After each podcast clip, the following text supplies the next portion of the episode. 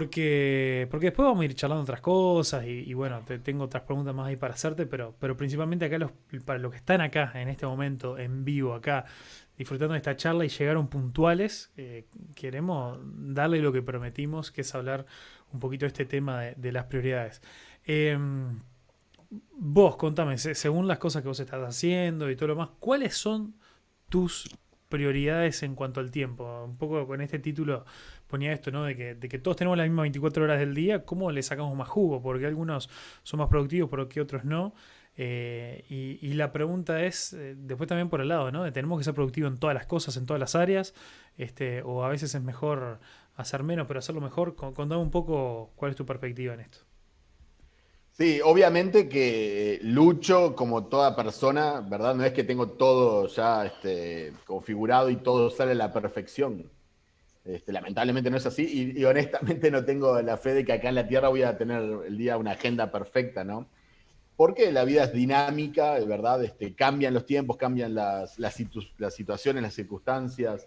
Eh, puede cambiar la, la, configuración familiar, el día de mañana mis hijos van a dejar el hogar, eh, no sé, ¿viste? puedo cambiar de ministerio, hay, hay, cosas que van a ir cambiando, entonces uno se tiene que ir adaptando. La prioridad obvia que que tiene que estar, en, no es ni siquiera una prioridad en la lista, tiene que ser nuestra vida, es obviamente Cristo, conocer a Cristo, ¿verdad? El Evangelio, Dios, todo lo que tiene que ver con la vida cristiana, tiene que ser una prioridad en nuestra vida y bueno, yo intento, espero que sea una, una prioridad en, en, mi vida, ¿verdad? Quiero hacerlo en, la práctica, dándole lugar a Dios que le corresponde. Ahora, ya hablando de de aspectos prácticos de la vida, por así decirlo, más allá de todo lo que tiene que ver con, nuestra relación con el Señor, yo sí trato de ser muy intencional en que la prioridad tiene que ser la familia, mi familia, ¿verdad? Mi esposa y mis hijos. Entonces sí trato de, en el día a día, más allá de todo lo que hago en el ministerio, de todas las ocupaciones que uno pueda tener, más allá de todas las invitaciones que uno pueda aceptar, de todas las actividades que uno pueda tener, trato de, que, de no restarle importancia, o, mejor dicho, de que se note la importancia de, lo que es mi esposa y mis mm. hijos. Eh, yo siempre digo, lo repito muy a menudo, eh, así que los que me conocen van a, van, a, van a escucharme decir esto muchas veces, pero mira, yo el día de mañana capaz que alguien me dice, mira, Alex como plantador de iglesias, no, la verdad que no, no, no es, lo de él. O alguien me dice, mira, como pastor, la verdad que no, le falta esto, le falta aquello. Está bien. O alguien me dice, mira, como predicador, viste, ese medio queso. Eso es, eh, es, parte, es posible, está, está, bien. Dentro de las posibilidades. Sí, sí, no, o sea, no, no, no tengo problema con eso, casi te diría. Ahora, que mi esposa un día me diga, Alex no es un buen esposo, o que mis hijos digan, mi papá no fue un buen padre, eso sí, creo que sería el mayor de los fracasos como, como mm. persona. Eh, y bueno, y trato día a día de vivir de acuerdo a eso, ¿no? Para que mi esposa eh, eh, que tenga un buen esposo y que mis hijos tengan un buen padre. Y no que el día de mañana tenga que contar un testimonio de ellos, viste, de bueno, mi padre estaba todo el día en la obra, pero no, no estaba con nosotros. Y mm.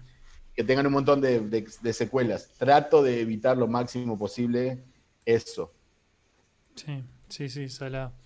Che, pero hoy, hoy cuando estamos hablando más, temprano, vos me, vos me hablás un poco de, de, algunas frustraciones que, a veces experimentamos o pasamos en, esta cuestión de, em, de, ver cómo, cómo administramos nuestro tiempo o, a qué le dedicamos tiempo sí y a qué no. Eh, ¿Cuáles son algunas de esas frustraciones que vos, que, vos experimentás o alguna de esas tensiones eh, que, que estás viviendo? Sí, eh, en el buen sentido, no quiero tampoco hacer, sonar trágico, pero estoy lleno de frustraciones día a día precisamente por eso, ¿no? Porque es una lucha diaria eh, para tratar de, darle la prioridad al Señor que le corresponde, ¿no? Como dijimos, nuestra vida es Cristo. Eh, por otro lado, hacer una realidad y una verdad, lo que recién decía de la familia, ¿verdad? Entonces, más allá de Cristo, obviamente que no, no, no está en la lista eh, de, cosas por hacer, es nuestra vida, pero bueno, en la lista el número uno es la familia. Y después, eh, en mi caso, yo trabajo tiempo completo en el ministerio, es un, privilegio que, tengo de poder estar a tiempo completo en la obra del Señor, pastoreando una, una iglesia, es una, estamos todavía plantando una iglesia. Eh, y bueno, día a día tengo que luchar contra eso, ¿no? A mí personalmente creo que es mi, una de mis más grandes debilidades, se me cuesta decir que no. Hmm. Eh, soy horrible para decirle que no a algo a mí, porque precisamente me apasionan las cosas del ministerio, me apasionan las cosas de las actividades. soy una persona muy social, a mí si me invitan a jugar un partido de fútbol, voy a decir que sí, si me invitan a, no sé, a comer algo con los amigos, este, incluso en familia o algo, voy, tiendo a decir que sí. Y actividades ministeriales, imagínate, ¿no? En el pastorado, una persona necesita consejería o, tiene, quiere contarme una situación o tiene un problema, ¿verdad? O hay una, posibilidad de hacer un estudio bíblico o de visitar otro pueblo donde no hay quizás muchas iglesias sanas. Y esa es mi pasión, entonces siempre tengo el sí fácil. Y está bien que así sean en general, porque me dedico a tiempo completo, estudié para esto, tengo el sustento, gracias a Dios, eh, la provisión de Dios para dedicarme a tiempo completo eh, al ministerio. Entonces, está bien que la mayoría de las veces diga que sí, pero ahí es donde entra el ser sabio, ¿no? Y que no todos los días le puedo decir que sí a todas las personas o a todas las actividades. Hmm. Eh, y eso sí es una, una frustración, porque es un poco ir contra mi carne. Mi carne siempre va a decir que sí a todo, aunque sea algo espiritual. A veces lo sabio es decir que no eh, por, un, por, un, bien mayor, un bien supremo, diría Piper. ¿Y, cómo, si, tuviera, yo sé que en realidad eh, día a día es muy difícil de analizar, ¿no? Porque uno va teniendo diferentes tareas, diferentes días, pero, pero si hicieras como un pantallazo, por ejemplo, de una semana, ¿Cómo, cómo, cómo verías vos que se distribuyen un poco tus, tus tiempos, en qué tipo de, actividades, en qué tipo de tareas? O sea, ¿cuáles, cuáles son esas cosas en las que vos decís, bueno, en mi agenda se refleja que estas son las que me consumen más tiempo o estas son mis prioridades? Y mirá, eh, depende obviamente de la semana, como bien mencionaste, pero predico los domingos, este, en la iglesia hay otro pastor también, entonces a veces, o sea, predicamos dos semanas o tres semanas cada uno, una cada uno, ¿viste? No, nos vamos turnando. Eh, pero normalmente, digo, muchos los domingos predico, incluso ahora cuando estaba en Estados Unidos predicaba los domingos, entonces tengo que, tengo que preparar el sermón, ¿no? Obviamente antes, no, soy de esos que, se va a parar en el púlpito y, va a decir lo que, lo que siente en el momento, ¿no? Entonces preparo un sermón estudio un pasaje. Sí, que hay muchos de y eso lleva. Hay, hay, unos cuantos. No, no tan, unos poquitos. sí, no, este, hay que estudiar el, pasaje, ¿viste? estudiar el contexto. Entonces, cuando voy a darlo, obviamente, no es solo lo que estoy diciendo, es que entiendo el contexto del pasaje, ¿verdad? Y lo puedo transmitir mejor, esa es la idea. Pero eso lleva tiempo, ¿no? Y hay que ser disciplinado, ¿no? En, estudiar, en, prepararlo, el, el, sermón, en orar, obviamente. Después, gran parte. Para que, para, que acá tocaste, tocaste un tema interesante.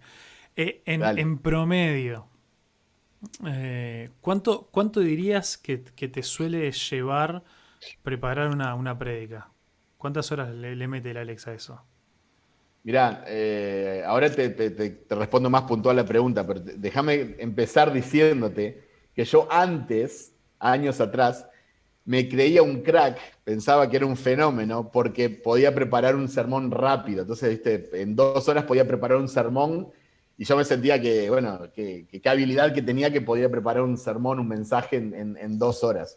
Gracias a Dios, gracias a Dios, que en su misericordia y en su paciencia no me consumió y, bueno, me ha permitido crecer en esa área y sigo creciendo, obviamente, ¿no? Seguiré creciendo, pero sí te, te eh, arranco diciendo que cada día demoro más. Eh, antes, y lo digo hasta con un poco de vergüenza, pero bueno, acá como estamos vos y yo solos, entre amigos, nadie nos escucha.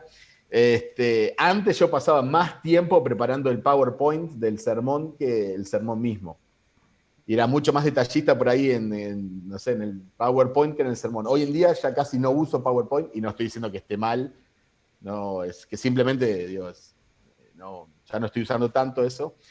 Eh, y gracias a Dios sí demoro muchas más horas y, bueno, y, este, no sé, son muchas horas. Este, y trato de hacerlo en, obviamente en varios días, arranco meditando en el pasaje, a veces por ejemplo, el domingo me invitaron a predicar en una iglesia en Costa Rica de forma online, entonces me dieron un pasaje y un tema. Si bien tengo mucha libertad, pero tengo ya algo. algo Pensé de... viendo un pasaje de avión para No, no, bueno, no, no, no estaría mal, ¿no? a ver si nos están escuchando los hermanos de Costa Rica. Sí, no, por eso están, están en, eh, de forma online. Entonces, eh, bueno, pero tengo que empezar a, ¿viste? A, meditar en el pasaje, a estudiarlo, a buscar recursos, ¿no? Y ya sentarme a preparar el, bosquejo, las notas, los puntos, sí me lleva, eso, eso solo me lleva, no sé, seis, ocho horas mínimo. Solo eso, después de todo el estudio. Entonces, pero bueno, cada día demoro más y, gracias a Dios, ¿no? No digo, no digo que, porque demores en hacer un sermón va a ser bueno pero, pero sí me doy cuenta que cuanto más fiel quiero ser el pasaje, más tiempo me lleva. Seguís, sin tirar un número, yo quiero un número de horas. No, y te dije, el, bosquejo, el sermón, después de todo el estudio, eh, ocho horas, siete, ocho horas. El, escribir las notas, por así decirlo. Bárbaro. Este, dice, dice Daniel, este, che, pero vos preparás el sermón, pero el espíritu no te habla a vos. No, no. Bueno, más, allá, más, allá de que fue, de, que es un chiste de Daniel, ¿no? Eh, ¿cómo, ves vos, eh, cómo es vos este, este equilibrio ahí entre, eh, entre, una, entre una preparación así, bueno, fría de estudio, de escritorio, ir y regurgitar las cosas, vomitarlas ahí este, lo que uno estudió ahí, con, con esto de, bueno, del obrar activo del Espíritu Santo a través del predicador. Excelente pregunta, excelente pregunta, creo que está, está buena, no, nunca además. Sí, un conductor así.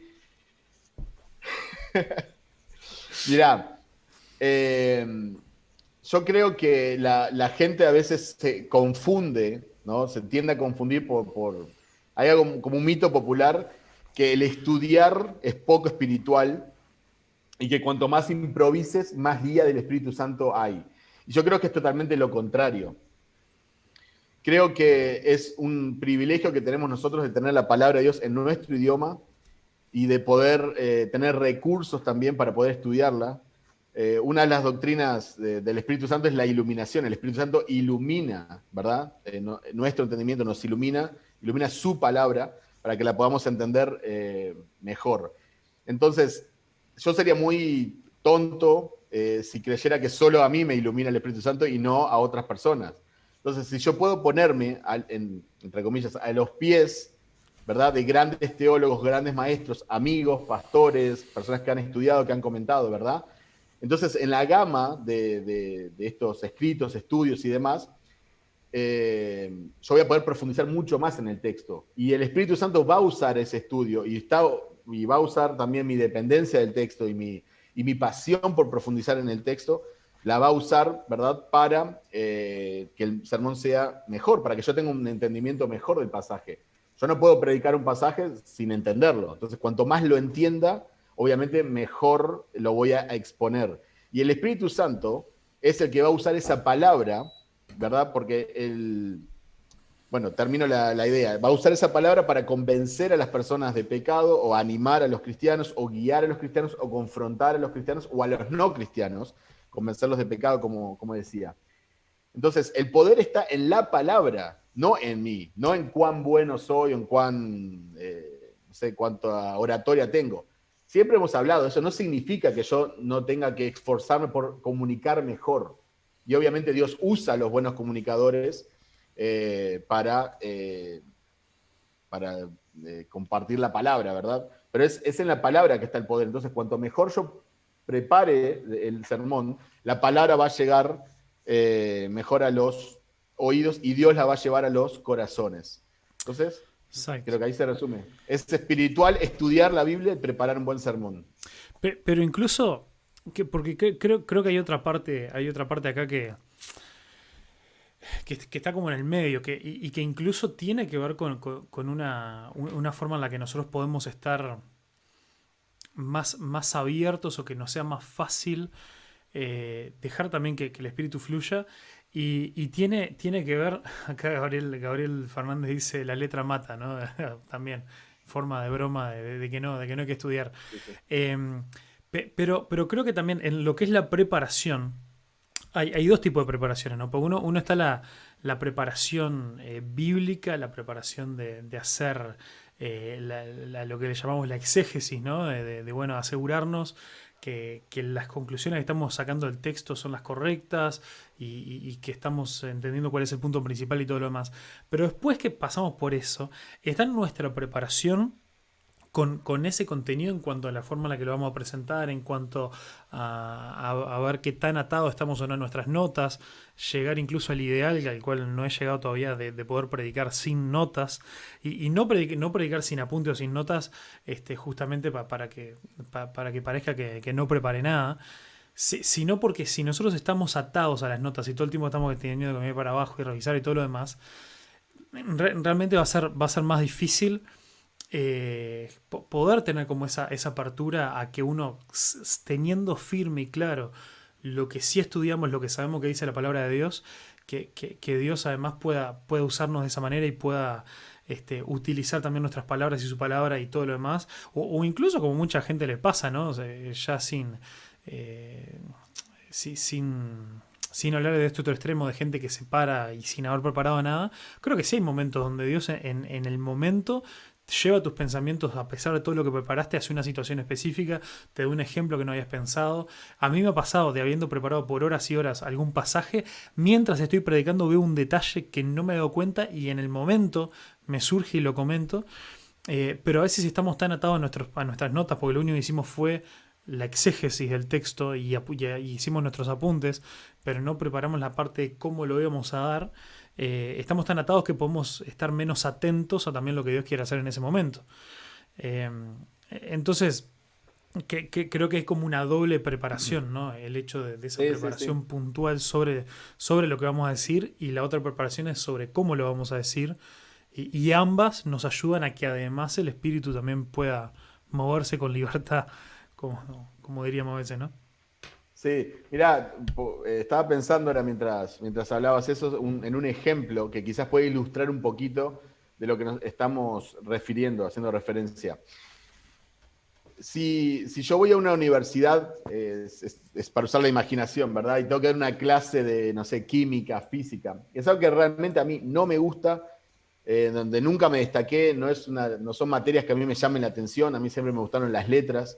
Entonces, obviamente, mi conocimiento es, muy limitado, bastante escueto, ¿verdad? Y no sé nada, pero aún a mí, si me, tuviera que dar una clase, no sé, vamos a poner, usando la imaginación que tengo que cubrir a un profesor amigo, y me da la clase armada, me da un texto, y yo puedo sentarme frente a un montón de alumnos y leer, ¿verdad? Todos los conceptos, y evidentemente los, conceptos están bien, porque vienen de, de un profesor que sabe, entonces, quizás, obviamente, hay algún beneficio en los estudiantes, ¿no? Porque escucharon, anotan la frase y bueno, eh, los conceptos están bien. Pero no se compara eso a, que si yo fuera profesor, ¿verdad? Y estoy apasionado por el tema y sé del tema, porque es, parte de mi vida, ¿no? Yo quiero conocer cada vez más del tema, entonces estudio un montón. Entonces, cuando yo lo doy, lo doy con pasión y eso va a llegar de otra forma. Mm. Entonces, lo mismo pasa en el pastorado cualquier persona puede bajar un sermón de internet y leerlo, y es más, capaz que tiene un poco de oratoria y le mete ganas, viste algún chiste, y bueno, y todo el mundo disfruta. Pero nunca se va a comparar con la, pasión. Entonces, cuando vos tenés pasión eh, por, la palabra de Dios y, por el Cristo de la palabra, entonces obviamente, ¿no? Desde la forma en que preparás hasta la, forma en que lo das y todo, eh, no, se va a limitar simplemente al, beneficio de los conceptos, ¿no? Mm. Sino que va a poder llegar este, de otra forma, ¿no? Sabes que eso, eso me hace acordar. Este, hoy, hoy, hoy de mañana estaba escuchando un, podcast eh, de, bueno, un podcast ahí de liderazgo que, que estaba entrevistando una, eh, bueno, una, una, mujer ahí que nos había dado unas charlas todo, unas, unas charlas TED eh, y una mujer cristiana y todo lo demás. Pero bueno, en determinado momento habló algo que me parece tiene que ver con lo que vos estabas diciendo ahora que, decía, mucha gente quiere una, plataforma, y con una plataforma se, refería a esta eh, a esto cosa que decimos, ¿no? Una, una, influencia de poder tener seguidores, poder tener esto, aquello, lo otro. Eh, mucha, mucha gente quiere llegar a, eso, pero, pero no tiene nada para decir y muchas veces, eh, en el caso, por ejemplo, de los, de, los predicadores, ¿no? Quieren tener un lugar al cual predicarle a mucha gente, pero no están pasando tiempo abriendo su Biblia y, llegando a, conocer la verdad que Dios quiere que comuniquen y que primero impacte y, toque sus vidas. Entonces, eso, eso es un, gran problema también, eh, que, no solamente tiene que pasar una vez que nosotros ya estamos en ese lugar de responsabilidad, sino que en realidad se debería estar dando desde el comienzo, desde el antes. Eh, eso también, también me parece algo, eh, algo importante. No, es eh, exacto, este, ese es el punto. No me acuerdo quién fue el autor que dijo eh, que el, deseo de predicar sin el deseo de estudiar es solo un deseo de, actuar, de, performance. Voy, a utilizar una palabra del inglés, ¿no? Y en español ya le decimos la performance. Exactamente, es que, casi la digo. casi la digo. Bien, decila, decila. Este, pero es, así, si, uno tiene el deseo simplemente de estar parado, vamos a poner el caso de los pastores, el predicador, el domingo de mañana frente a un montón de gente, o de cualquier persona, estar frente a una plataforma virtual, tener un montón de seguidores, likes, demás, y no, y no de estudiar la palabra, bueno, entonces el deseo no es conocer a Dios y darlo a conocer. Hmm. No es conocer a Cristo y darlo a conocer. Es un deseo, es, la motivación es ser visto, ser conocido, ¿verdad? Y en última mm. instancia tener esa gloria, entre comillas, tener ese aplauso humano. Eh, algunos que me conocen saben que vengo de un trasfondo artístico eh, donde me dedicaba a la actuación y al baile. Obviamente fue hace 70 kilos atrás. Pero me acuerdo que cuando yo dejé toda, la, eh, toda esa carrera artística donde bailaba y actuaba profesionalmente, y empecé a, servir al Señor. No, no digo que fue un día para el otro, ¿no? pero un momento me hizo un clic donde yo entendía que mi audiencia era una persona, que es el Señor Jesucristo. ¿no? Entonces yo siempre me lo recordaba, ¿no? Eh, estoy acá haciendo lo que sea que estuviera haciendo para la audiencia de una persona, ¿no? que, es Cristo. Hmm.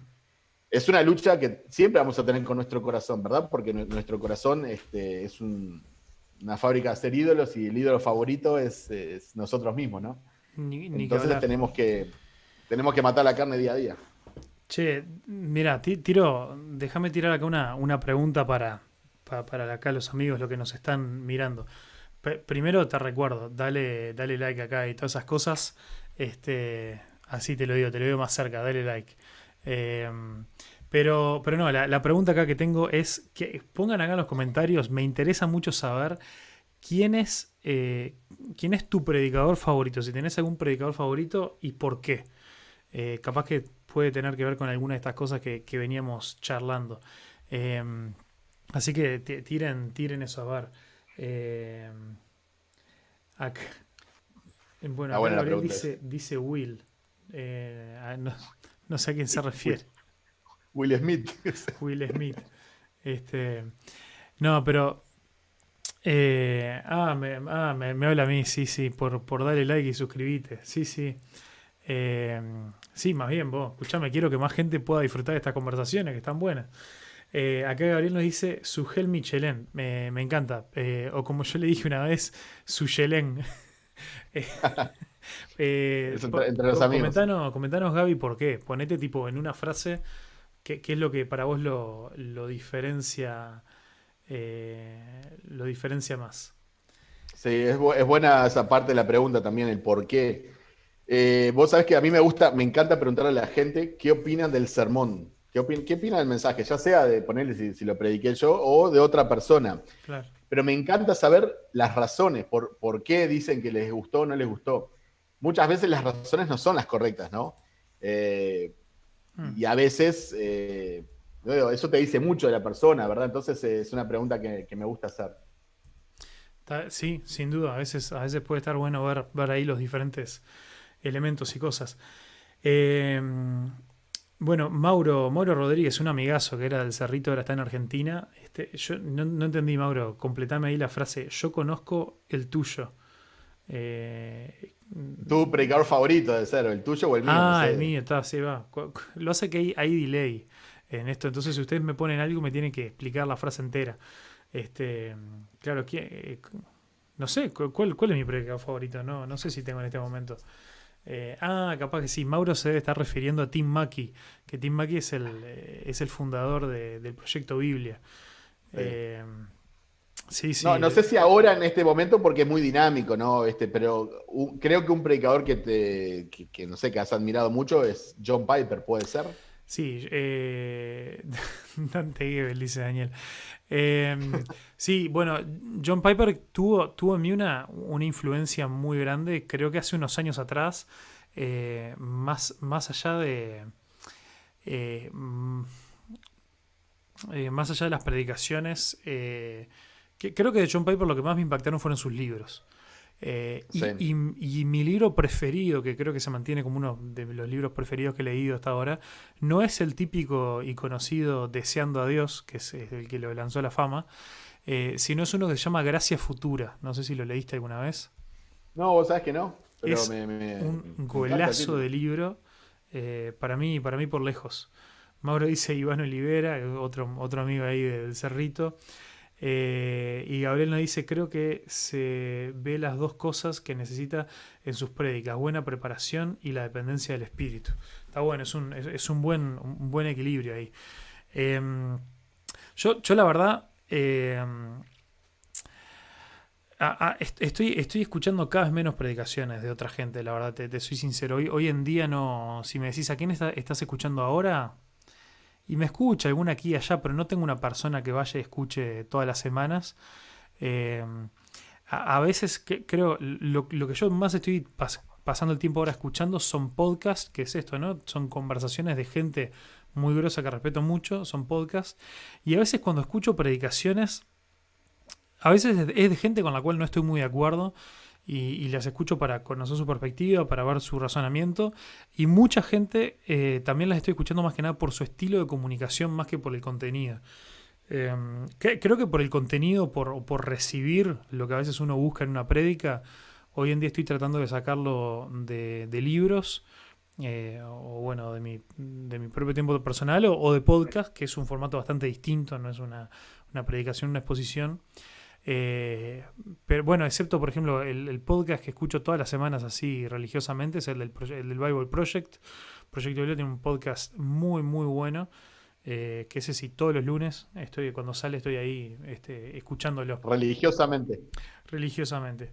Em, Pero vos sabés que eso tiene que ver también con, lo que estábamos hablando de las prioridades, ¿no? Y, entender también los tiempos en los que estamos viviendo. En tu caso, por ejemplo, vos hace, entre comillas, relativamente poco que, estás en el, Ministerio Pastoral. Eh, entonces, obviamente, vos necesitas nutrirte ciertas cosas o, no sé, todo lo que estás explicando, ¿no? Estás en un momento de tu vida, ¿viste? Eh, entonces, no es lo mismo ser soltero que por ahí cuando vienen los hijos o te casás. Entonces, eh, obviamente también uno va alimentándose o va buscando cierta información de, temas de interés, ¿no? Entonces eso también puede ir variando. Salado, salado, ni, que hablar. Este, pero sí, bueno, dentro, dentro de mis prioridades y, la forma en la que paso el tiempo, estoy tratando de hacerme todos los días un tiempo para, leer, más, más allá de la, de la, Biblia. Estoy metiendo ahí un. intentando meter una hora de lectura, una, una, una media hora más o menos, meto el, eh, mi lectura bíblica y trato de meter otra media hora, 40 minutos en, algún libro. Eh, ahí con, con 40 minutos lees dos páginas, ¿no? Sí, bueno, vos sabés que desde que pusieron ese comentario en el grupo... Te hago el chiste porque es un chiste interno. un chiste interno ahí que salió en un, en un grupo que alguien, alguien decía que si vos le dedicás 20 minutos a la lectura, te lees tres libros por tres libros por mes. Para animal. Bueno, todo mentira. Ahora ando con uno de nuestro amigo Keller, que se llama eh, Toda buena obra. Es un, es un libro muy, muy bueno del trabajo, eh, de, la, teología del trabajo y la ética del trabajo desde la perspectiva bíblica. Eh, está, está, muy bueno. creo que algunos conceptos que, ya venía trabajando hacía tiempo con esta gente del, del proyecto Biblia pero, pero muy bueno, ¿no? Tratando de eliminar todo lo que es este concepto de lo secular y, eh, y, lo, santo y etcétera, etcétera. Este, pero, pero hoy, hoy me cronometré y, en, y metí 20 páginas en 40 minutos. O sea, de, de, de la el doble en realidad de, lo que decía este coso que decía 20 minutos, 20 páginas, una página por minuto. Yo, para animal. Pero bueno, está, siempre hay alguna distracción y yo y me gusta cuando encuentro una, una frase que me gusta, la subrayo. Este, si hay alguna que me gusta mucho, tengo una libretita ahí este, y, la anoto, cosas así. Entonces, bueno, eso me hace... también depende, obviamente, del concepto de lectura, porque si vos estás leyendo simplemente por... Estás buscando algún concepto, estás leyendo rápido, bueno, obviamente vas a leer este, mucho más rápido. Si vos estás profundizando, ¿no? Y sobre todo si es un libro, viste, que toca mm. temas más profundos, bueno, te va a llevar más tiempo, obviamente. Claro. Pero fíjate, eso en el tema de prioridades es bueno, porque vos estás ahí apuntando a tu crecimiento personal. Entonces, eh, yo creo que es, sano tener un tiempo, eh, y no solamente las personas que estamos en el ministerio tiempo completo, un pastor o demás. No, eh, creo que toda persona tiene que tener un momento, viste, de Incluso un tiempo de esparcimiento, o sea, no, no, está mal, no estamos diciendo que tenés que estar todo el día leyendo libros y, o sea, a mí me encanta mirar un partido de fútbol, por ejemplo. Yo, ahora, no miro todos los días dos partidos, ¿no? Claro. Este, día, eh, por medio. dice, dice Daniel, muy buen libro, Facu, lo tengo que empezar a leer porque escuché un podcast sobre ese libro y me encantó. Sí, está, está muy. Está bastante bueno. La verdad que justo vengo otro libro que era mucho mejor. Este, pero, pero, está, pero está, está bueno, sí. Eh, igual de Keller, claro, es por justamente al, estar pastoreando ahora, pero el que más me viene gustando, mis top dos libros de Keller eh, es El significado del matrimonio y La predicación. Dos librazos. Em, pero, pero, ¿qué te iba a decir? Bueno, justo, a, ver, eh, te, te, quiero contar de que hablando de hobbies y esparcimiento, para mí esto, tener esta charla, a pesar del laburo que me da poder publicarla, poner a YouTube, todo lo demás. E, esto es mi hobby, esto lo, hablábamos la otra vez en, en, un, eh, en un, grupo ahí, eh, de que, eh, bueno, en el 5 solas, que dice ahí Gabriel, aguante el 5 solas. o bueno, en el sola pachanga, en realidad creo que lo hablamos. No, era el 5 solas, sí. Que, que, yo decía, bueno, esto, estaba, esa pregunta de, de qué hacer, de, cómo invertimos nuestro tiempo, también de, algunos youtubers que, cristianos y, que, bueno, están ahí como para agarrar fama y todo lo demás. Y, bueno, yo decía, en, realidad esto, hacer este tipo de cosas requiere un montón de tiempo, pero yo la verdad que prácticamente no, no es que tenga otros, otros hobbies, digamos, no es que eh, yo no me cuelgo a, mirar tele, estoy tratando de reducir cada vez más, justamente yo estoy tratando de reducir el tiempo que paso mirando YouTube o, tele sería para otros, nosotros no tenemos tele, para invertir en, esto, en producir contenido. Y, más allá que está buenísimo, ¿no? Que la gente se pueda sumar y, pueda mirar y comentar porque lo hace más entretenido. pero, y obviamente, y les voy a decir, les voy a decir, dale like y suscríbete y compartí el video y todo lo demás. Te lo voy a decir igual, eh, aunque no te guste Gabriel. Pero, pero en realidad, eh, pero en realidad ya estoy en un punto donde, donde en realidad si, si no lo mira nadie, yo ya lo estoy haciendo porque lo disfruto. Y como le decía ayer a algunos, eh, creo que tener esa mentalidad ayuda a ser consistente. Porque si no, uno siempre está esperando, ah, ta, subí tres videos y ya para el tercero o el cuarto, si no me están mirando 100 mm, personas, no, eh, ya, pierdo la motivación. No, en realidad, como yo ahora estoy disfrutando de la charla contigo, este, y, los comentarios de la, gente y todo lo demás, o a veces que, estoy subiendo otros videos con reflexiones, con pensamientos bíblicos, con, o con experiencias, los blogs, disfruto el hecho de sentarme a hacerlo cuando nos guste o no, a veces cuando uno prepara algo para compartir, quieras o no, terminás profundizando un poquito más que en un devocional propio, eh, es algo medio inevitable, eh, por más de que nos gustaría idealizar de que no. Eh, entonces, bueno, está. Sí. Vos sabés que yo pensaba, viste, cuando estamos un, poco hablando también del tema que íbamos a, a charlar hoy, si bien obviamente todo es improvisado en el sentido que lo estamos hablando en el momento, pero cuando pensaba un poquito en el tema de las prioridades, pensaba que hay actividades que nos consumen tiempo y hay otras actividades que nos consumen, eh, voy a decirle, trabajo mental, no sé, nos estresan más, ¿verdad? No, nos consumen más dedicación. Hay algunas actividades que consumen ambas cosas, ¿verdad? Pero también nosotros ahí tenemos que decidir porque eh, cuando estás muy ocupado, hay muchas actividades Quizás, por ejemplo, vos me has dicho ahora, esta es una semana muy ocupada para mí, estamos, este, gracias a Dios, una gran bendición.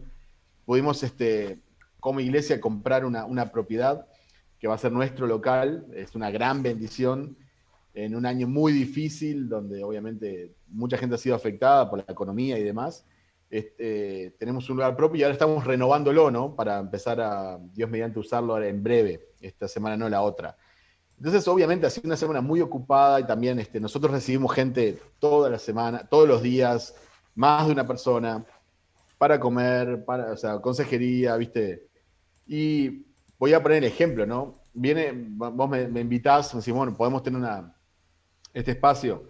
Y es una actividad más. Entonces yo perfectamente podría haber dicho, no, mira, estoy muy ocupado, tengo muchas actividades, mejor. Mm. Eh, no, pero esta es una actividad que también yo disfruto y que no me consume a mí mentalmente. Al contrario, me relaja, me, tranquiliza. Entonces, es más, en un día ocupado con muchas cosas, terminar así en un horario que no es tan tarde, ¿verdad? Yo cuando terminemos todavía, viste, eh, pongo en charla con mi esposa, lo que sea, o sea, eh, está perfecto, ¿no? Entonces no, no me siento mal por decirle que sí, esto, aún en un día ocupado uno también tiene que saber definir eso, ¿viste? ¿Qué, tipo de actividades? Hay actividades que, que nos pueden llevar tiempo, pero quizás no nos consumen tanto, y es más, nos relajan. Y hay otras actividades que por ahí no nos llevan tanto tiempo, pero sí nos consumen mucho mentalmente, porque tenemos que preparar o estar, no sé, atentos a otras cosas. Entonces hay que saber balancear eso, creo. Mm, ni que hablar, ni que hablar, buenísimo. Bueno, volvemos al, tema ahí de las, de las prioridades. Gente, muy, muy, muy poca gente ahí puso el eh, predicador favorito y el porqué y todo eso. Anímense, anímense, gurises. Este. Eh, bueno, mira, justo, María José acá, bueno, personalmente no tengo un predicador eh, puntual, diría que los que me gustan escuchar son aquellos que exponen sermones exegéticos y que evidencian temor de Dios y se ajustan a transmitir la verdad. Amén, buenísimo, una muy buena, muy buen filtro, digámosle. Este, muy buen filtro. Sí, a mí me, pasa lo mismo, aunque, aunque también hay algunos dentro de esa categoría que la duermen un poco. Eh, eso me cuesta un poquito más. Pero, mm, pero no, pero está, está bueno. Eh, igual, creo, igual creo que dentro de lo que es, o sea, vamos a decirle, como cristianos queremos estudiar, eh, queremos escuchar predicadores que predican expositivamente o exegéticamente, bíblicamente, ¿verdad? Sanamente, eh, y por ende tienen temor del Señor y todo. Pero hay algunos que nos llaman más la atención por diferentes aspectos, o, como por la oratoria que tienen, que es un poco también un tema un poco de mm. estilos, eh, quizás este por la doctrina, hay unos que tenemos más cosas en común que otros, ¿no? Eh, tenemos algunos de cabecera, ¿viste? Yo más allá que a veces me gusta eh, escuchar a alguien nuevo, o incluso por ahí, como mencionabas vos, escuchar a alguien que no estoy de acuerdo para ver los bolazos que dice. Pero tengo, ah, viste, todos tenemos nuevos predicadores de cabecera que por, ah, por H o por B Dios ha usado en nuestra vida y que hace que son parte de, mm. nuestro, son nuestros profesores, ¿no? A distancia. No, está, es verdad, tal cual. Dice, dice acá Daniel, eh, me gusta Augusto es Nicodemus en portugués. Bueno, solo vengo escuchando predicaciones en portugués últimamente. Sí, no, yo portugués no entiendo nada. ahí eh, tenés, él, es uno de mis teólogos favoritos. tuve la oportunidad de escucharlo en, vivo y bueno, es un espectáculo, la verdad, una gracia para, para, para expresar, ¿verdad? Y vos sabés que él no usa notas y tiene una estructura del sermón mental, pero no sabes, mejor que cualquier nota que puedas agarrar de, de, quien sea. Eh, viste, paso por paso, versículo por versículo, y no se pierde nunca el hilo y no tiene una nota. Este, a mí personalmente me gusta usar notas, yo tengo notas, no significa que sea esclavo, que voy a estar leyendo el sermón, no es eso, pero sí me gusta usar notas. Pero ahí tenés un ejemplo de alguien que no usa notas, que es un espectáculo. Eh, es lo, lo, que dice Ana, que lo prefiero por el orden de su exposición, porque nada es tan obvio para que lo vuelva a explicar y porque es demasiado pegado al texto. Eh, dice Gabriel, se viene el chivo de Alex, su predicador favorito es el tío Mac. Este, es un fenómeno. Bueno, eh, volvamos un poco a este, a este tema de la, de la, prioridad. Bueno, nos detuvimos un poco en esto de la predicación, porque obviamente es algo que nos gusta, que nos gusta a los dos. Pero pero me, interesa un poco esto de, más que nada para aquellos que están en el, ministerio, ¿no? ¿Cuál, cuál, es ese balance que vos crees entre, entre cosas que, deben ser de. Que, en las que debemos invertir tiempo en el ministerio, qué cosas fuera de eso? Ya hablaste de la prioridad de la familia, pero, pero haciendo un lado la familia, que siempre debe tener como ese lugar prioritario. Eh, ¿cómo, cómo ves que, que, por ejemplo, es un pastor debería debería balancear su tiempo entre eh, la iglesia o quizá otras actividades cristianas que no sean de la iglesia o otros hobbies o, lo que sea? ¿Dónde ves algunas complicaciones con eso? Y mira, uno de los problemas que yo veo en, general, no estoy pensando en una iglesia, pero creo que es, un tema de las iglesias, del cristianismo, es el, el activismo. Y es algo que nosotros tratamos como iglesia de no caer en eso siempre tienes que tener cuidado porque hay una tendencia, ¿no? Es como si está así la rampa, ¿verdad? Y siempre vas en, si te descuidas vas, te, deslizás. Pero mm, hay veces que los pastores necesitan ver programas en sus iglesias y actividades en sus iglesias y terminan poniendo una actividad todos los días, ¿verdad? Entonces, no es que la actividad sea mala en sí mismo, ¿no? Pero hay veces que mm, creo que no es sano. Entonces, por ejemplo, hablamos de la familia, la importancia de la familia, pero a veces la misma iglesia divide a la familia. Porque tenés un día reunión de mujeres, el otro día reunión de hombres, el otro día reunión de parejas, el otro día reunión de jóvenes, no sé, reunión de, adolescentes y, no sé, solteros como propósito. Entonces nunca la familia está junta. Y después tenés, no sé, dos cultos, tienen reunión de oración, más estudio bíblico. Entonces estás todo el día en la iglesia. Yo creo que no es sano ni para el cristiano y yo sé que hay personas que pueden estar escuchando esto y quizás no están de acuerdo, que les va a chocar un poco, pero creo que nosotros tenemos que congregarnos, tenemos que tener tiempo de comunión con, nuestros hermanos en la fe, tenemos que exponernos a la predicación de la palabra, eh, pero también tenemos que vivir el cristianismo, y el cristianismo se vive precisamente en la casa, en el barrio, ¿verdad? En nuestro trabajo, en la escuela, ¿no? Entonces no es necesario estar todo el día, varias horas en la iglesia. Y también es cansador para los líderes, para el pastor porque no está todo el día en la casa. Se supone que vos, si vas a predicar o vas a enseñar o vas a lo que sea, tenés que preparar una actividad, tenés que prepararla, organizarla, un programa, este, una predicación. Entonces hay veces que no tienen tiempo ni siquiera ni para estudiar la Biblia, por el placer de estudiar la Biblia, porque tienen que estar preparando cosas, no tienen tiempo para su esposa, no tienen tiempo para sus hijos, no tienen tiempo para mirar un partido de fútbol, en mi caso que es un hobby, o para, no sé, preparar un video o para lo que sea. Mm. Entonces, eh, hay que tener cuidado con el activismo en la iglesia, ¿no? No muchas actividades, no, siempre significa crecimiento espiritual o crecimiento de la iglesia. Yo soy partidario que es mejor tener, y obviamente que esto depende de muchos factores, quizás hay iglesias grandes que tienen muchas actividades, pero las lideran diferentes personas y, apuntan a diferentes públicos. Lo mío es un, estoy haciendo un principio muy general, ¿no? Después hay que profundizar en cada caso. Pero nuestra iglesia, que es una iglesia que está arrancando, yo prefiero, por ejemplo, tener un estudio bíblico semanal, este, el, culto del domingo, ¿verdad? Y bueno, quizás alguna actividad más, pero, eh, pero ser cuidadoso con eso, ¿no? Entonces, que la gente disfrute de venir al culto del domingo, eh, disfrute de venir a un estudio bíblico, ¿verdad? Pero no que se sienta obligada a venir todos los días a una actividad diferente. Sí, yo, yo creo que hay, hay como tres tres categorías de, cosas para las cuales nos deberían quedar tiempo en la, en la semana. Vos, mencionaste el tema del tiempo en familia, eh, pero después está el, tiempo para que, para que la, misma gente de la iglesia pueda compartir con, otra gente eh, no, no, cristiana. Eh, o sea, que, haya como instancia donde puedan decir, ah, vamos a invitar a un vecino, vamos, no sé, vamos a hacer tal cosa. Ser luz. Claro, el ser luz. Y, y, por, y por otro lado, eh, y, lo último, creo que también es tiempo de, que pueda haber momentos durante la semana donde se puedan dar instancias de comunidad con la iglesia de manera orgánica. O sea, que, la gente tenga tiempo y energías para decir, pa, mira, tal es hermano de la iglesia, vamos a invitarlo a casa a comer, a hacer tal cosa. Este, y en realidad yo tenés como tres cosas y a eso le sumás otro tipo de responsabilidades, otro tipo de cosas. Yo creo, creo que realmente e-, es, difícil como poder, poder poner más, más cosas todavía en la, semana en, las actividades fijas para todo el mundo. Y si a eso le sumas que hay gente de ministerio, no sé, yo que sé, por ejemplo, la gente del grupo de alabanza que tenga ensayo o esto, aquello, lo otro. Eh, para mí sí, con, el domingo y algo entre semana, bueno, está, los jóvenes que tengan su cosa entre, este, puede, estar, puede estar bueno, pero, pero no mucho más. Y por ejemplo, nosotros una, una cosa que estamos haciendo, este, y y hay otra más, pero todavía no, no, la, puedo contar porque no, todavía no, está presentado ya la iglesia. Eh, pero una cosa, por ejemplo, a, mucha gente le gusta esto de tener reuniones de hombres y reuniones de mujeres. Entonces nosotros lo que, lo que planteamos eh, cuando se empezaron a hacer ahora el año pasado fue de, de las reuniones de hombres y las mujeres hacerla los sábados al mismo horario de la reunión de jóvenes y hacerlas una vez por mes. Entonces, eh, una vez por mes se cancela la reunión de jóvenes y en el mismo día, el mismo horario, se hace la reunión de hombres y de mujeres por, por separado. Este, cosa de que, de que no haya como otra fecha ahí en la agenda y además los jóvenes quedan libres para ir y participar también y que la reunión de hombres y mujeres no sea una reunión de mujeres viejas y hombres viejos.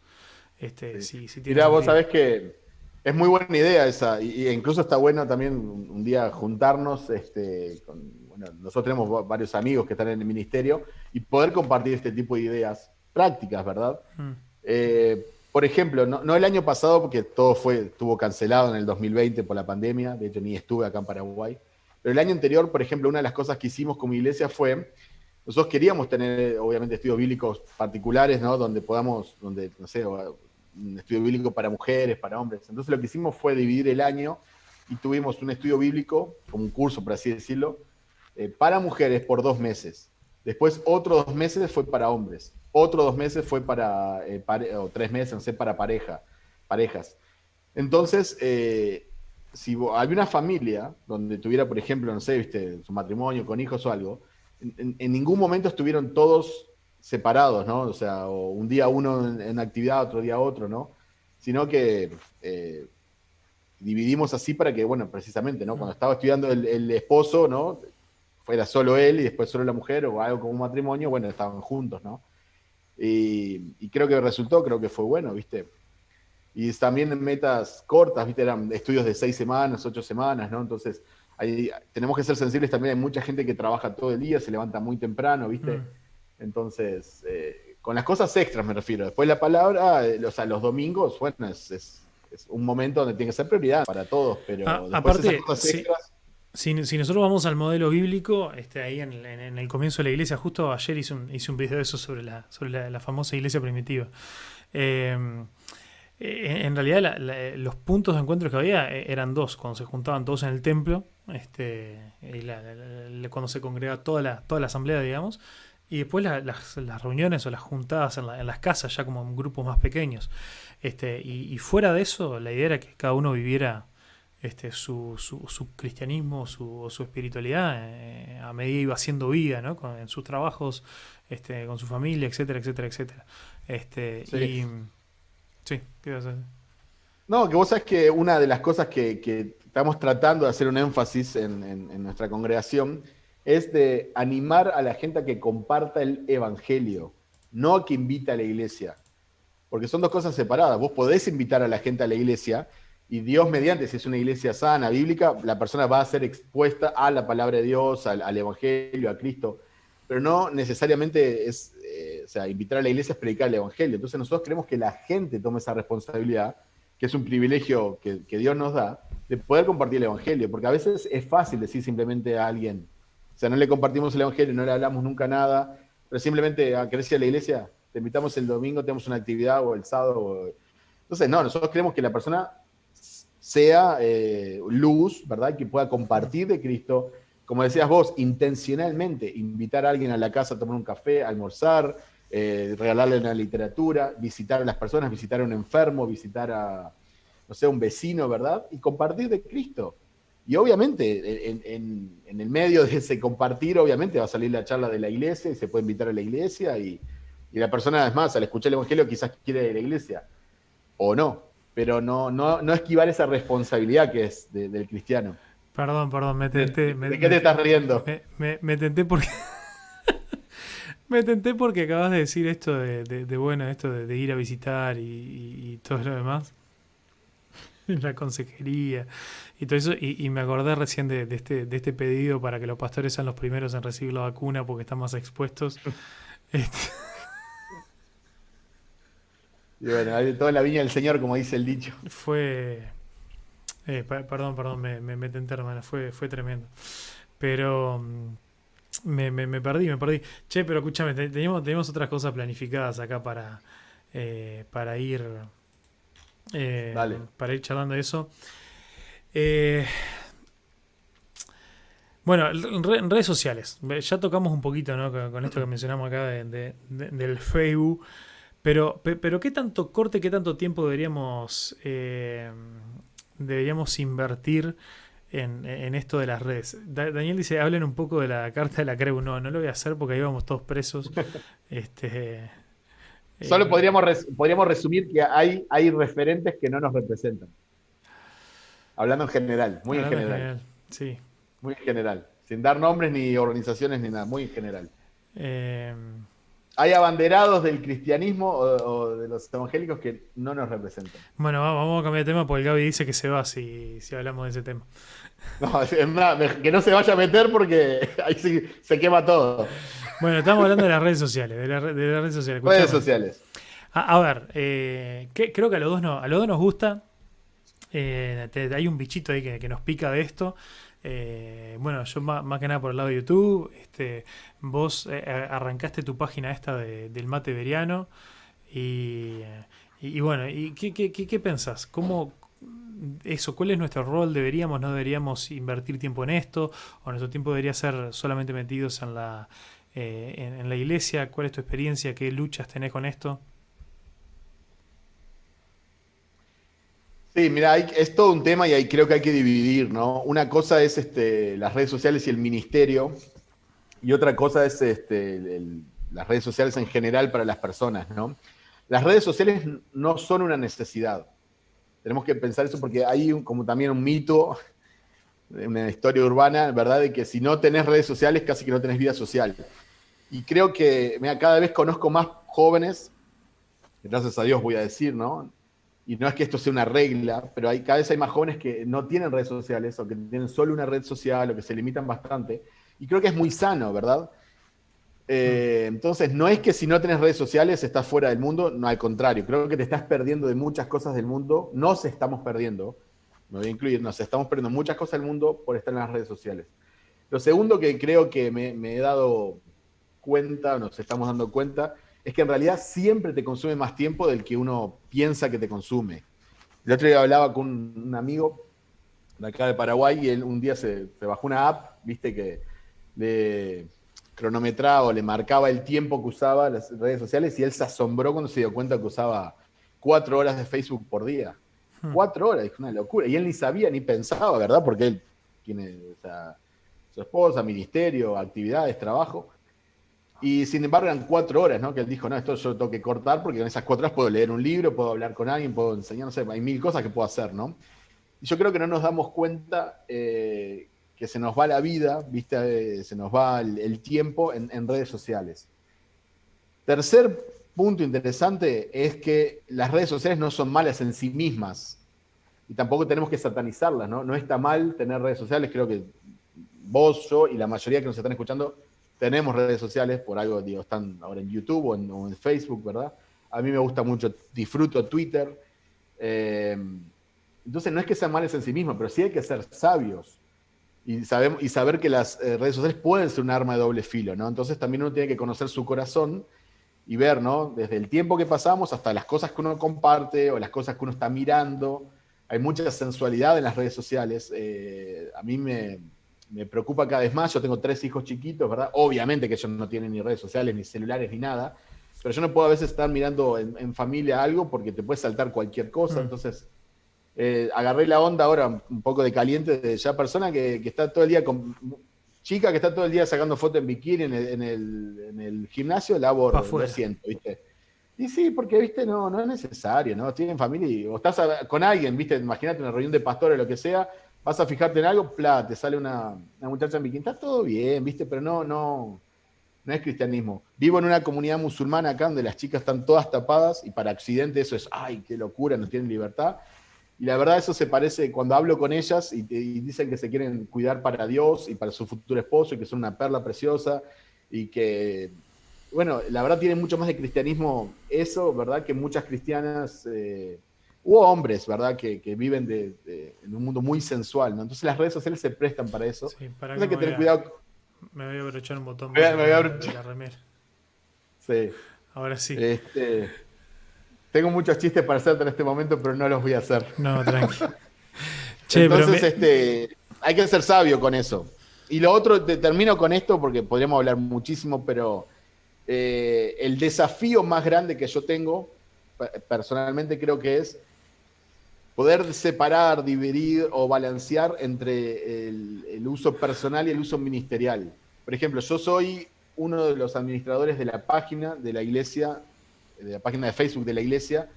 Tengo esta otra página donde me gusta compartir cosas, este, material cristiano, mate veriano. Eh, estoy dando una mano con una página de Facebook de una iglesia en Estados Unidos que donde estuve sirviendo antes de venir acá. Eh, bueno, no sé si me, escapa alguna otra. Entonces, claro, viste, a veces subo un video, viste, o subo, no sé, o una imagen, o, subo la invitación para el culto, ¿verdad? Entonces tengo que ver bien un poco la interacción, o todo, lo mismo que, te pasa a vos o a otras personas que, están en eso. Entonces es muy difícil. A veces me dan ganas de decir, bueno, saco Facebook, no es que voy a eliminar mi cuenta, pero saco Facebook de mi celular o saco, no sé, Twitter o Instagram o lo que sea, pero al mismo tiempo me complicaría ministerialmente, ¿verdad? Porque lo uso. No es que estoy todo el día metido ahí, pero... Eh, entonces, esa parte es la que me cuesta balancear un poco. Y sabiendo que siempre se me va más tiempo del que en realidad creo que se me va, eh, es ahí donde tengo, tengo, esa lucha, ¿verdad? De qué hacer, ¿verdad? Y... Sí, sí. Mira, yo eh, obviamente no, no, tengo mucho para sumar ahí a, lo que decías, pero, pero capaz que sí, sí puedo comentar como algunos, algunos piques prácticos que vengo implementando en, este tiempo. Creo que algunos ya en algún momento los, comenté, pero, pero hay como una, una lista de, cosas ahí que, que, a mí me vienen ayudando bastante. por ejemplo, con, con Facebook, eh, a mí una, una, de las cosas que creo que ayuda más que, bueno, que querer borrarse o desinstalarse, porque yo veo mucha gente que dice, ah, está, borra el Facebook, lo que sea, y le dura tres semanas y lo instalan de nuevo. Eh, y, bueno, y por varias cosas, ¿no? Yo que sé, a mí creo que eso, que, que no es, eh, es, creo que es mucho más difícil de desinstalar, lo sacamos del todo. Una cosa que creo que es muy útil es ponernos barreras. Eh, barreras, cosas que nos hagan más difícil perder el tiempo en, esos lugares. Entonces, les, tiro, les tiro unos cuantos piques de cosas que estoy yo ahora poniendo en práctica. Eh, de, Facebook, por ejemplo, me, desinstalé la, la eh, me desinstalé la aplicación, pero cada tanto eso, quiero compartir un link, ahora cuando saco un video, quiero poner el link en Facebook, lo que sea. Entonces lo que hago es, entro a Facebook por el, por el explorador, por el Chrome ahí del celular, que es prácticamente lo mismo, pero, pero es como, eh, son como varios pasos más, ¿no? Tener que entrar al Chrome, tener que poner Facebook, este, no es tan ágil, es un, funciona un poco más lento. Entonces lo que hace es que me quita ganas de quedarme ahí. Comparto el link y me es más fácil y salgo. No es como la aplicación que está, está todo ahí para atraparte más rápido. Eh, después en, Instagram, que en Instagram sí tengo, tengo instalada la aplicación porque, porque no, no puedes tener como un acceso web más eh, que útil. Lo, que sí hice fue, bueno, esto como decís, ¿no? Empezar a eliminar un montón de gente. Pero, una cosa que es brutal es, viste, la, parte esta de explorar, la de la lupita. Eh, hace, hace un tiempo descubrí una cosa maravillosa, que yo creo que en, un comienzo solamente, bueno, ya si, si te tienen ahí registrado como que sos hombre, también te, empiezan a tirar un montón de, de, contenido así sensual. O, creo que ni siquiera por ser hombre, creo que es un tema de que eh, e-, es el contenido más popular en la, plataforma, entonces cuando vos vas a explorar es lo que te muestran.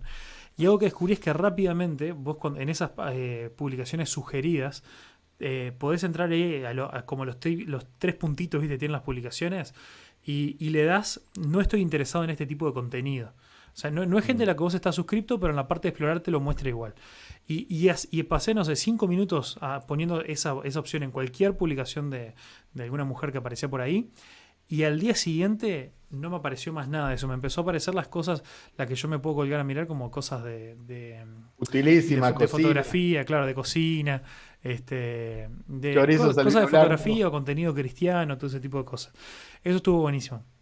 Lo que después en YouTube, eh, YouTube creo que es como mi, debilidad más grande en cuanto a la pérdida de tiempo, porque bueno, me, me, gusta, tengo un montón de youtubers que sigo de todo. Primero es cada tanto, cada varios meses, entro y reviso toda la gente a la que estoy suscrito y, con el dolor del arma, un montón de gente que veo que me está quitando mucho tiempo, lo saco para no verlo más. Pero después donde nosotros más perdemos tiempo en YouTube eh, e-, es tan de nuevo en la, página esta, en el home, en, la, ¿cómo se llama ahí? Donde uno no abre y también todos los videos sugeridos esté suscrito o no. Y el algoritmo hace que, que si vos viste un video y te colgaste, después te va a mostrar otro parecido y todo lo demás. Entonces, no, no en la aplicación del celular, pero en el de la computadora, que yo sé que poca gente usa la computadora, pero yo la uso todo el tiempo por trabajar desde casa. Em, de, me instalé una, una, extensión de Chrome que lo que hace es borrarte toda la. Eh, borrarte todas las sugerencias. Yo entro a YouTube y lo veo todo en blanco. Entonces, literalmente, lo único que veo en YouTube son mis suscripciones y si busco algo, ¿no? Si voy a buscar un video me muestran los resultados. Pero incluso después de terminado de ver un video, no me muestra ni la publicidad, ni me muestra eh, el video siguiente, ni nada de eso. Eso es con una extensión ahí que también me ayuda, me ayuda pila como a cortar, como decir, bueno, entré a ver este video, lo miré, puff, me voy. Este, eso estaba bueno. Lo que hace poquito probé de instalarme, que después de, un par de años ya, tipo, finalmente cedí. Mira, me, me instalé TikTok por, por este tema de, de que ya hay, ya hay, mucha gente diciendo de que, de, que es, de que ya está por superar a Instagram y, así como Instagram en algún momento superó a Facebook, ahora TikTok está por superar a Instagram y todo lo demás.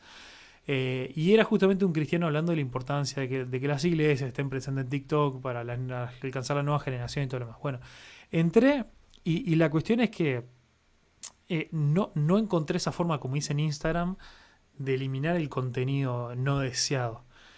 Y, y, era tanto, tanto, tanto que de nuevo me asusté, puff, lo eliminé y, y chau, me, me, tuve que ir. Entonces, de nuevo, si con TikTok hay alguna forma de limpiar rápidamente eso, eh, lo que me dijeron por ahí es que en realidad, como es el algoritmo, vos tenés que ponerte a buscar un montón de contenido cristiano, lo que sea, y ahí como que de a poco lo va aprendiendo. Pero me parece terrible que, que, que bueno, que nuestros adolescentes, que toda esta gente que ya tienen esos TikTok, una vez que lo tenés ahí en la exposición es difícil que vayas y, te...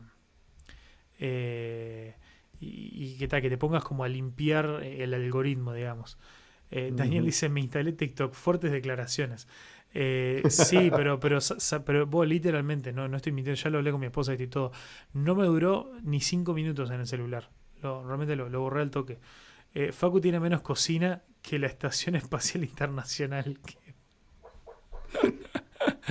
gracias, Daniel. ¿Quién dijo eso? Eh, Daniel. Este, y también agradece por tu sinceridad. Nos sentimos identificados con la lucha. Este, sí, es una. La lucha, la lucha es grande. Eh, pero. Mm, eh, pero bueno, está, ¿qué le vamos a hacer? Bueno, ahí les tiré algunos. Algunos piques para, para eso, ¿no? Bueno, por ejemplo, YouTube también. No me desinstalé la app, pero lo que hago es no tenerla en la como en la página principal del celular. Siempre tengo que ir, viste, al cajón de aplicaciones y, buscar hasta donde está YouTube y ahí entrar. Son como pasitos extra que, lo que hacen es que uno no entre por reflejo. tipo, ah, está, desbloqueaste el celular y, la, y, ahí. Este, eso vengo viendo que esa suma de cosas me ayudan un poco. No de manera perfecta, pero me, me ayudan un poco.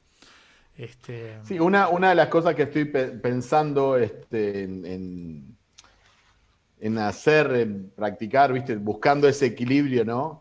Por ejemplo, es eh, quizás no usarlo tanto en el celular, pero sí eh, usarla en la computadora. Entonces, cuando voy a hacer un ministerial, como subir una, invitación, un video, algo de la iglesia, hacerlo desde la computadora, aunque sé que es menos práctico, ¿verdad? Pero ya lo, podría encasillar entre bueno, un horario de ministerio donde hago algo puntual, es una actividad que tengo que hacer, por así decirlo, para la iglesia, ¿no? Mm. Porque si no, como te digo, estoy pendiente todo el día también, ¿no? Entonces, este, se me se te puede ir el tiempo en eso, ¿verdad? Este, que es algo bueno, entre comillas, pero no, no tan necesario.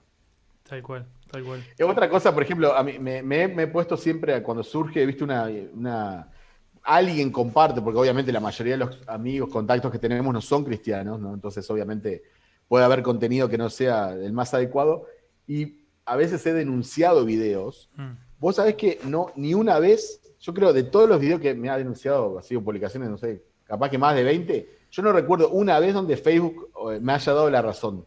Hmm. Todas me dicen, no, no incumple las normas de Facebook. Son unos fenómenos los tipos, la verdad.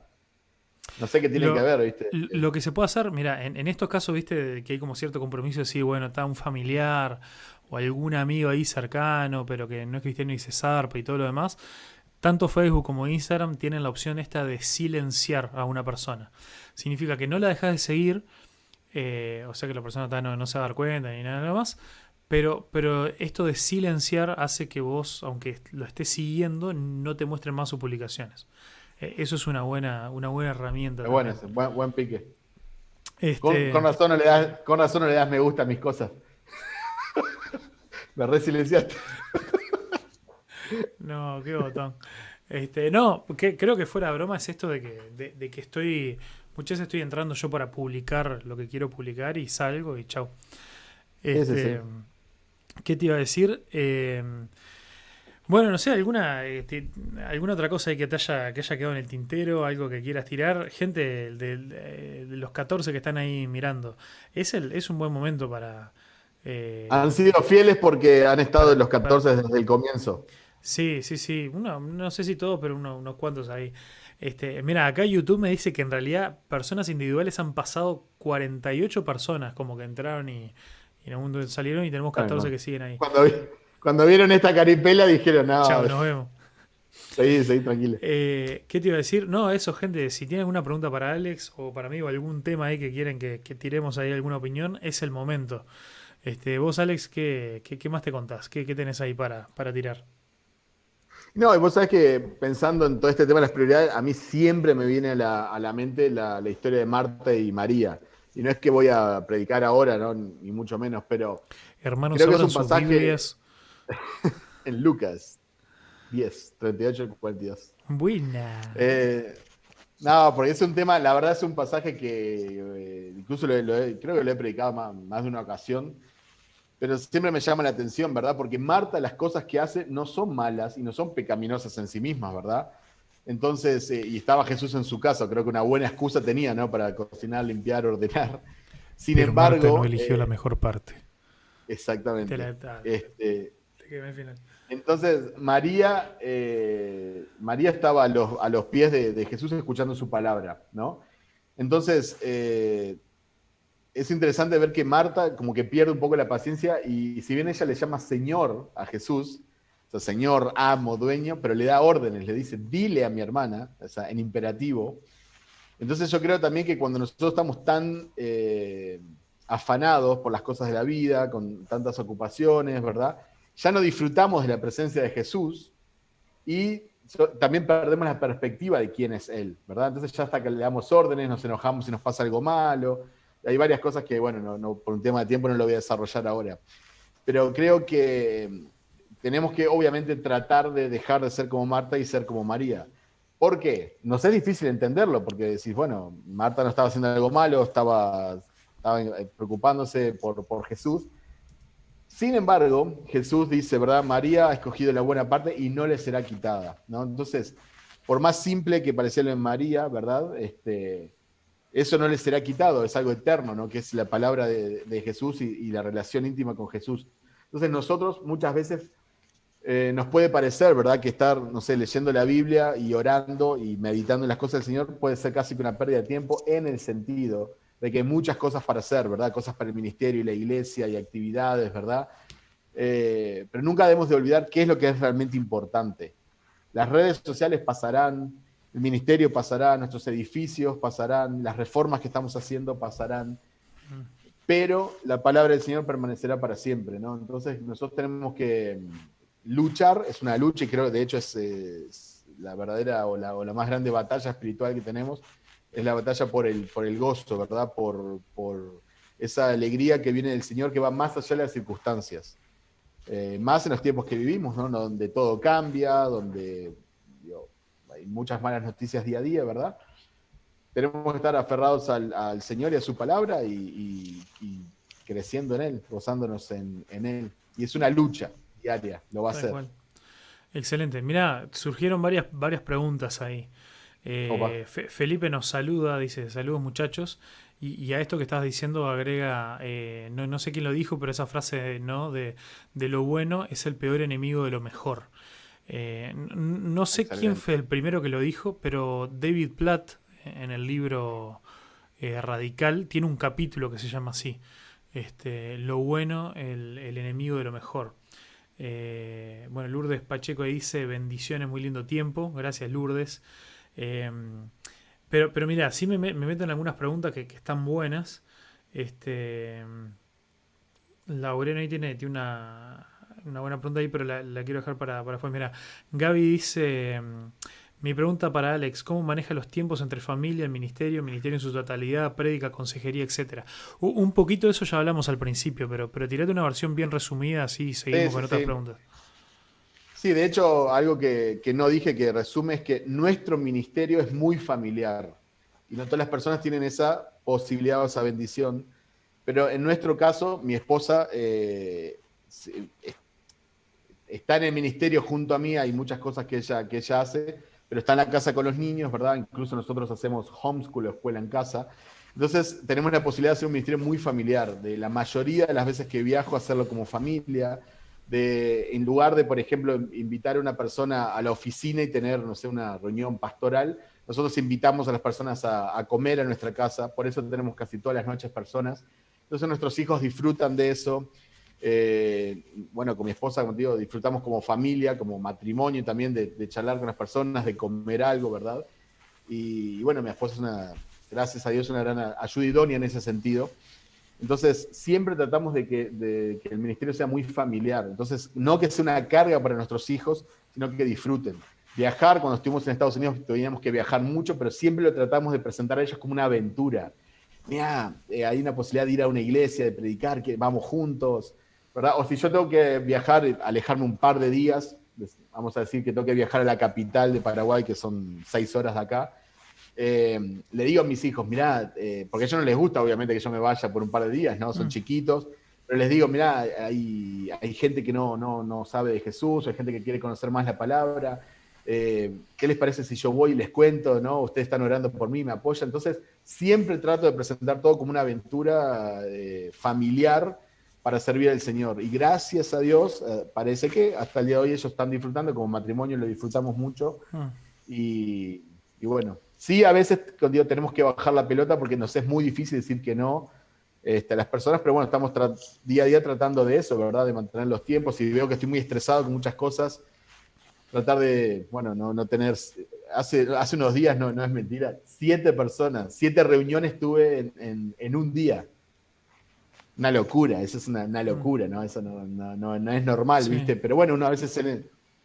Pero bueno, este, trato y creo que está como familia, en ese sentido como familia, creo que quedamos bastante, bastante bien. A veces en lo personal eh, tengo que bajar un poquito los cambios porque me puedo llegar a estresar con muchísimas cosas, pero después la parte familiar creo que gracias a Dios este, la vamos llevando bastante bien, porque mm. como te digo, trato de ser muy intencional en eso. Qué, bueno, qué bueno, muy, muy copado.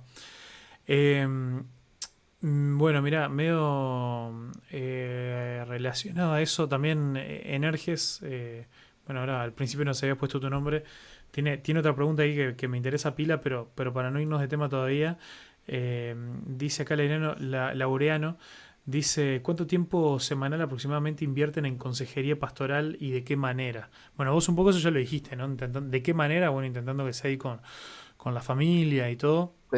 Eh, en, mi caso, eh, eso es un poco distinto por... creo, creo que por dos razones.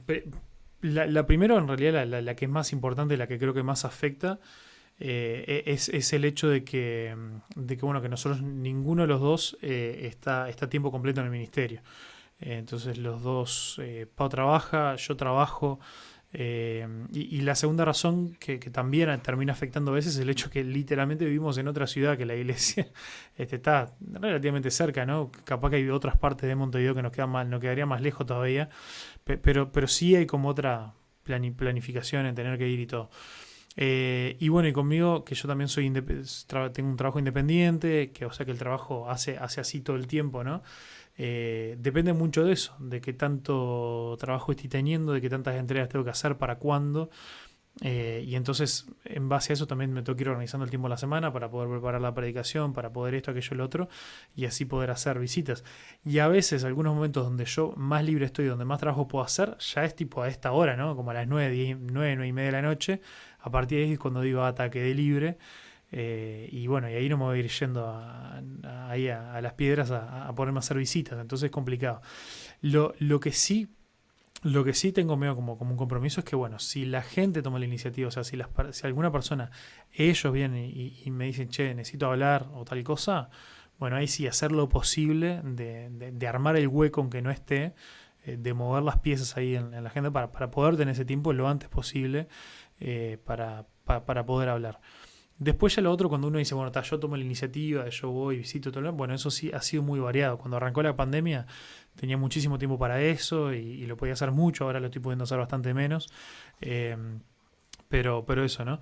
Y, y, también entendiendo eso, ¿no? De que eh, eh, justo un libro que leías ahora hace poquito, eh, que, justo te lo, te, lo venía, te lo venía recomendando y se lo recomiendo a mucha gente. Lo iba a sacar ahí, pero no, no importa. Se llama El Pastor Contemplativo. Eh, y, habla de este concepto que yo creo que en un podcast anterior o algo ya lo mencioné, pero habla de este concepto importantísimo de que, de que muchas veces nuestra sociedad, nuestra cultura, eh, o sea, la sociedad evangélica o la cultura evangélica, nos ha impuesto como su propia definición de cuál es la tarea del pastor. Eh, o sea, sería como las expectativas que la gente tiene de nosotros, ¿no?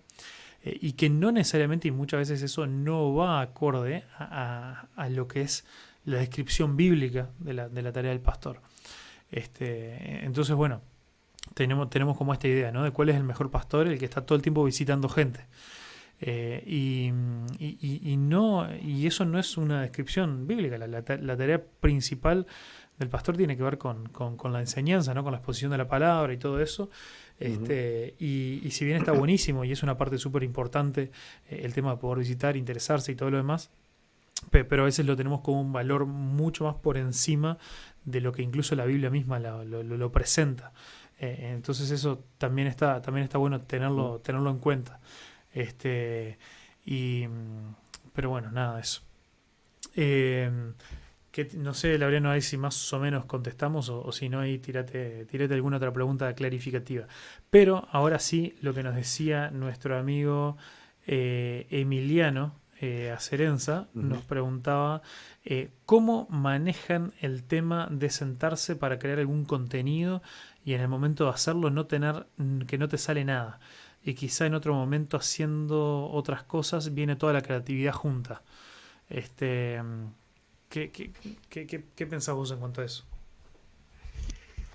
Y mirá, el tema es que, eh, por ejemplo, no sé si él se refiere específicamente a contenido virtual, eh, yo no me dedico a hacer contenido virtual más allá de que a veces puedo llegar a hacer algo de, forma muy, muy básica, ¿no? Porque no, no, no creo que sea lo mío en general.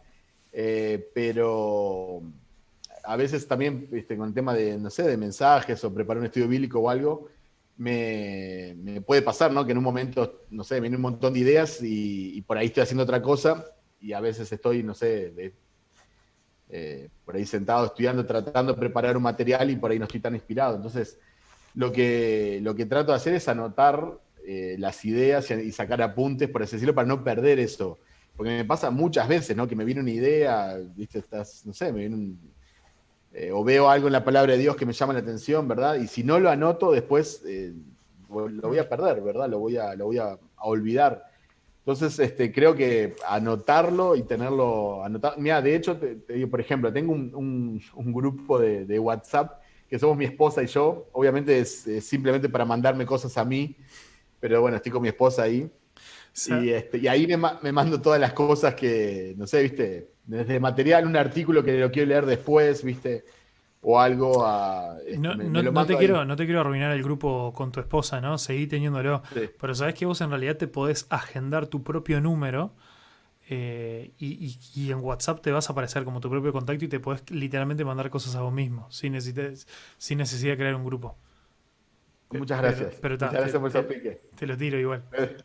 Te debo una. Mi esposa se va a preocupar, me va a decir, ¿por qué ya no mandas cosas a... No, pero bueno, ese es el punto. Ahora tengo también, la verdad, tengo eh, notas también, como una app de notas, ¿viste? Entonces ahí me, ¿viste? Por ejemplo, yo sé que tengo que predicar algo, entonces si por ahí en un momento me viene una idea o algo, me la anoto. Entonces cuando a la hora que me voy a sentar a preparar, ¿viste? Me, fijo a ver qué anoté, ¿no? Eh, entonces por un poco por ahí. Sí, yo no tengo que obligarme a hacer, por ejemplo, contenido virtual como tío porque no me dedico a eso, ¿viste? Entonces, eh, por ahí la... Emiliano es un uruguayo que vive acá en Paraguay y él tiene un, canal también, se llama Tereré Virtual, donde ellos hacen contenido y entonces por ahí sí, no sé si ellos tienen un ejemplo, ¿no? Mandar un, un, video por semana y bueno, obviamente ahí sí te, tenés que sentar y obviamente y en algún momento y encontrar inspiración, ¿verdad? Claro. Eh, pero para mí ayuda mucho de eso, tener como ideas guardadas, para cuando por ahí te falten un poco las ideas, ahí las, las tenés. Sí, tal cual. Eh, acá Lourdes dice, en relación, relación en realidad a la pregunta anterior, este, eso de, de aprovechar también el tiempo para mandar mensajes este, ya que visitar a veces no se puede. Sí, sin duda, este, el, tema de, mandar los mensajes y eso y preguntar también es, eh, es importante, sí.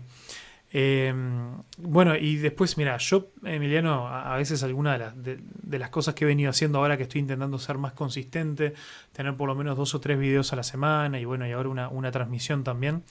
Eh, hay varias cosas que me ayudan. Lo, que dice Alex, sí, ¿no? De cuando te aparece una idea, que, que, no dejar que se te escape, anotarla en algún lugar, este, sea en tu teléfono o sea en alguna libreta que tenés o lo que sea. Pero otra cosa que me sirve, que, es similar a veces a lo que hago para, las predicaciones, es pensar como temáticas o como series. Eh, que, es, más, es más fácil, ya que vos tenés como, teniendo como una estructura, es más fácil, ¿no? Por ejemplo, yo era una persona cuando me invitaban a predicar y me decían, ah, predicar lo que quieras, este, pasaba más tiempo a veces orando y preguntándome y leyendo un montón de pasajes hasta decidirme qué pasaje, sobre qué pasaje predicar, que después en el estudio, porque realmente me costaba muchísimo. Y, ahora, y con esto también, si yo dijera, ah, voy a tener un canal de YouTube y voy a, voy a subir lo que venga, capaz nunca, nunca logro llegar a una idea específica. Sin embargo, bueno, fui desarrollando como estas diferentes ideas, ¿no? Ahora, esto de los jueves y los viernes, tratar de tener la transmisión de, de calzón quitado con, con, alguien para, para, charlar de diferentes temas. Este, ahora con esto del plan de lectura de la Biblia, bueno, una vez a la semana subir un video con algún pensamiento, alguna reflexión de, de los pasajes que leí esa semana. Este, ahora que arranqué con esto también de, de, los fuera de contexto, que cada tanto, bueno, si se me ocurre algún pasaje o alguna idea que veo que la gente usa fuera de contexto, pum, ahí la anoto y, ya pienso en eso. Este, y bueno, después hay algunos, sí, como decís, que te, te pega ahí la la, la imaginación o la, creatividad. Y bueno, y tengo también algún video que no, que no, es de ninguna serie, no tiene nada que ver con nada y, lo hago. Y ya está. Este, pero, pero tener así como esa, como esa estructura o esas cosas también, también creo que, creo que ayudan bastante. Em, y, y, bueno, a mí otra cosa que me ayuda mucho, pero esto no tiene tanto que ver con la parte de las ideas, tiene que ver con el hecho de, de producir. Eh, es esto que, que, acá en mi escritorio me armé como mi, mi, cuestión donde está todo pronto y no me cuesta trabajo empezar a grabar. Eh, ¿A qué voy? Si yo para cada video tuviera que, no sé, sacar la cámara de la, de la mochila, armar el trípode, eh, armar la luz, despejar todo, fijarme que el fondo esté todo bien, grabar, después tenés que tener que editar. Son un montón de pasos que generan tanta fricción que después capaz que, que no, no lo hago. Sin embargo, ahora, bueno, me, armé un sistema donde tengo acá un tripodecito de estos chiquititos, acá enfrente al lado de la computadora, donde ahí ya siempre dejo la... Es donde guardo la cámara, es acá enfrente, cosa que si después me la tengo que llevar la saco, pero si no está acá puesta eh, y solamente es prenderla y tengo ahí el, cable para enchufarla a la computadora y todo. Tengo acá puesta una luz que, que, la reboto acá en la pared para que me dé suave la, la, luz y no me dé muy duro y todo lo demás. Entonces solo, pum, prenderla y ya está. Y lo otro es este sistema que me fui armando con el programa de, de, la, de las transmisiones, que todo lo que es tipo el videito es la introducción, el videito del final y todo lo demás, los tengo ahí prontos y con un botón aparecen, desaparecen y estoy y ya no estoy editando videos eh, prácticamente. Incluso los videos que, que, no los transmito en vivo, que los subo, en realidad los hago con el programa de transmisión en vivo y le doy clic y, y voy apretando los, los botones en vivo, aunque no lo transmita, y ya queda grabado, ya editado. Entonces no pierdo tiempo en editar, que esa es una de las cosas que más tiempo puede llevar. Y ya cuando terminé de, grabar, de hablar, ya quedó con, con, la introducción, quedó con el videito, con la música, con lo que sea, y ahí ya lo subo. Lleva tiempo hacerlo de esa manera, pero lo bueno es que lo tenés que hacer una vez y, después ya está. Después es pum, prender la cámara, prender la luz y darle grabar y ya está. Y subirlo a YouTube. Este, entonces, e, eso es como una, una, forma que me está ayudando, primero, a, no tener que gastar tanto tiempo. Y, segundo, que cuando tengo un poquito de motivación o tengo una idea, puedo hacerlo, puedo grabarlo. Y no tengo las excusas de decir, uh, me lleva como 15 minutos armar todo y, y, ta. Este, entonces, eso me. Eh, eso también me, me, viene, me viene ayudando pila ahora en este, en este último tiempo. Em, así que bueno, y a ver si quedó alguna otra pregunta por acá. Eh, chan, chan, chan. creo que no. Eh, genial, Laureano dice, genial la descripción que dieron ambos, una dinámica bastante diferente a la otra, buenísima. Eh, Y Gabriel dice que ese, ese grupo de, de, WhatsApp este, con tu esposa es para que ella te controle. este, así que, así que está. Eh, bueno, muy bien, gente. Si, si no hay ninguna otra pregunta, no sé si vos tenés algún, algún tema o alguna otra pregunta que te gustaría tirar. No, en mi caso, agradecer a los que escucharon, obviamente a la mayoría, o muchos los, conozco y son, son amigos. Y a vos agradecerte porque disfruto mucho y, este, y de verdad aprendo de, vos en todo este tema de redes sociales y crear contenido.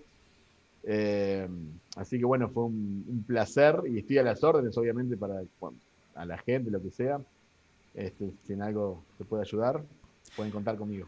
Muchas gracias, amigo. Este, yo también disfruto mucho charlar con vos. Este, por eso siempre eh, ha sido, ha sido la, persona que más, eh, que más veces ha estado invitada a Calzón Quitado. Fuiste, fuiste el primer invitado, la verdad, este hace, hace un par de años cuando, era en otro formato ahí presencial, cuando andabas ahí por Uruguay. Este, así que, así que bueno, bueno, muchas gracias a todos por este tiempo. Este, se pasaron, bueno, ahí saluda de nuevo Emiliano. Eh, muchas gracias por los piques. También Daniel Capos, un abrazo a ambos. Muchas gracias a ustedes. Este, y, bueno, obviamente meto de nuevo el chivo, aunque a alguno no le guste. Dale me gusta, suscríbete. Y escúchame, si ya estás suscrito, metele la campanita, porque si no, después nunca vas a ver los videos. Este, hay, hay varias cosas ahí interesantes también. Eh, y bueno, y si a alguien pensás que esto le puede haber llegado, le puede haber llegado a gustar, compartilo. Y, si nos querés mucho, compartilo en tus redes. Si no, este, no, no pasa nada. Pero bueno, un fuerte abrazo. Que Dios te bendiga. Gracias Alex, gracias por todo. Y bueno, nos vemos en el próximo Calzón Quitado, que será el jueves o el viernes que viene, depende de cuando el invitado pueda. Así que bueno, un abrazo, bendiciones. Un abrazo. Chao. Dios los bendiga. Chao.